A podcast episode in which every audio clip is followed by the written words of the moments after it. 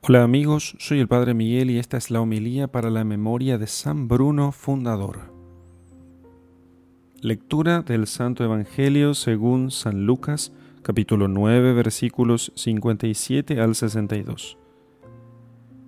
En aquel tiempo, mientras iban de camino Jesús y sus discípulos, alguien le dijo, Te seguiré a donde quiera que vayas.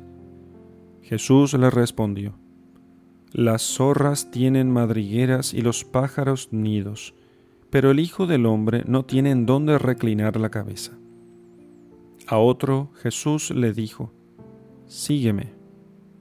Pero él le respondió, Señor, déjame ir primero a enterrar a mi Padre. Jesús le replicó, Deja que los muertos entierren a sus muertos.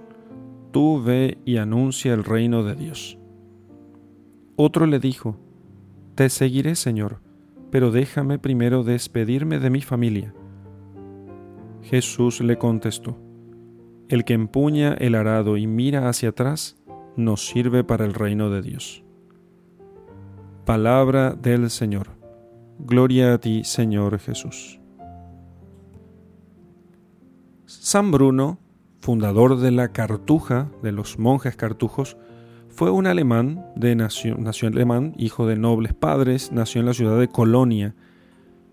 Lo enviaron a la Universidad de París, donde se dio al estudio de la filosofía y de la teología, en los cuales se aventajó tanto a sus otros compañeros que vino a ser maestro excelente, un docto varón y de gran fama, y llegó a ser canónigo de la ciudad de Reims. Sucedió en este tiempo en París una cosa notable y espantosa que refieren muchos autores, entre los cuales el que escribió la vida de nuestro santo en el año 1150, es decir, 49 años después de su muerte.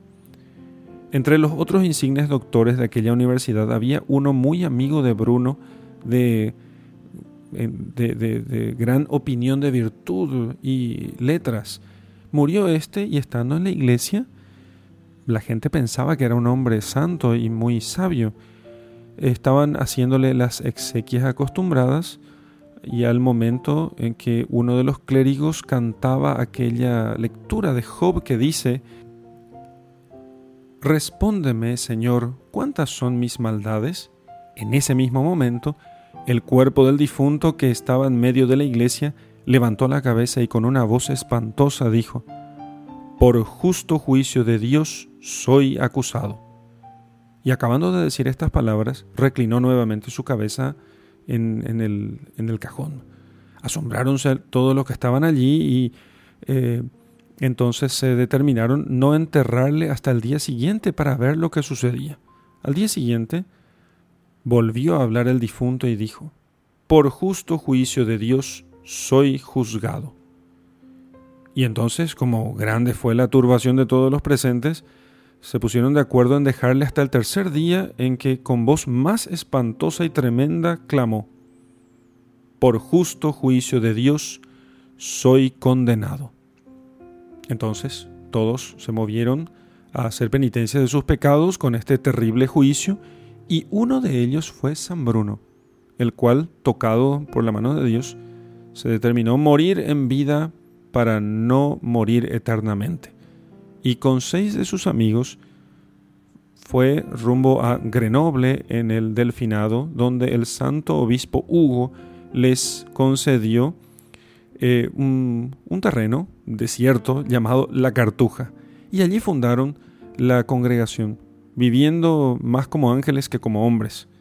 Y muchas veces el mismo San Hugo iba a vivir entre ellos con gran humildad y gozo de espíritu habiendo sucedido en el pontificado Urbano II, el Papa Urbano II, que había sido discípulo de San Bruno, le llamó entonces el Papa a Roma para aprovecharse de sus consejos, para recibir sus consejos. Pero al partirse el pontífice para Francia, el santo le suplicó que le diese licencia para retirarse a un desierto en Calabria, un muy áspero desierto, como, tan áspero como el de la Cartuja.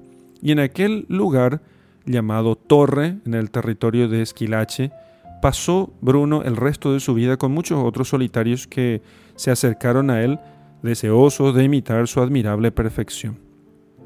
Finalmente, habiendo enriquecido la Santa Iglesia con la nueva y celestial familia de los gloriosos hijos de la cartuja, los monjes cartujos, tan célebre por la multitud de santos y por muchos muy buenos obispos que de ella han salido, ya el santo cubierto de silicio y con un crucifijo en los labios, a la edad de 50 años no cumplidos, entregó su espíritu en las manos de Dios.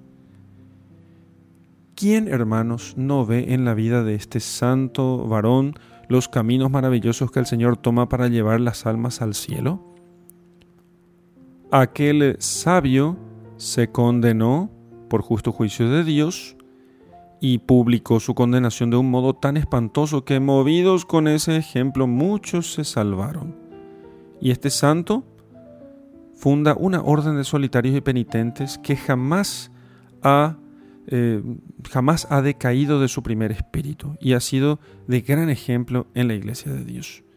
Pidamos al Señor que también suscite en la iglesia a muchos hombres como San Bruno y también para que nosotros sepamos aprovechar las señales que el Señor nos da para nuestra conversión. En el nombre del Padre y del Hijo y del Espíritu Santo. Amén.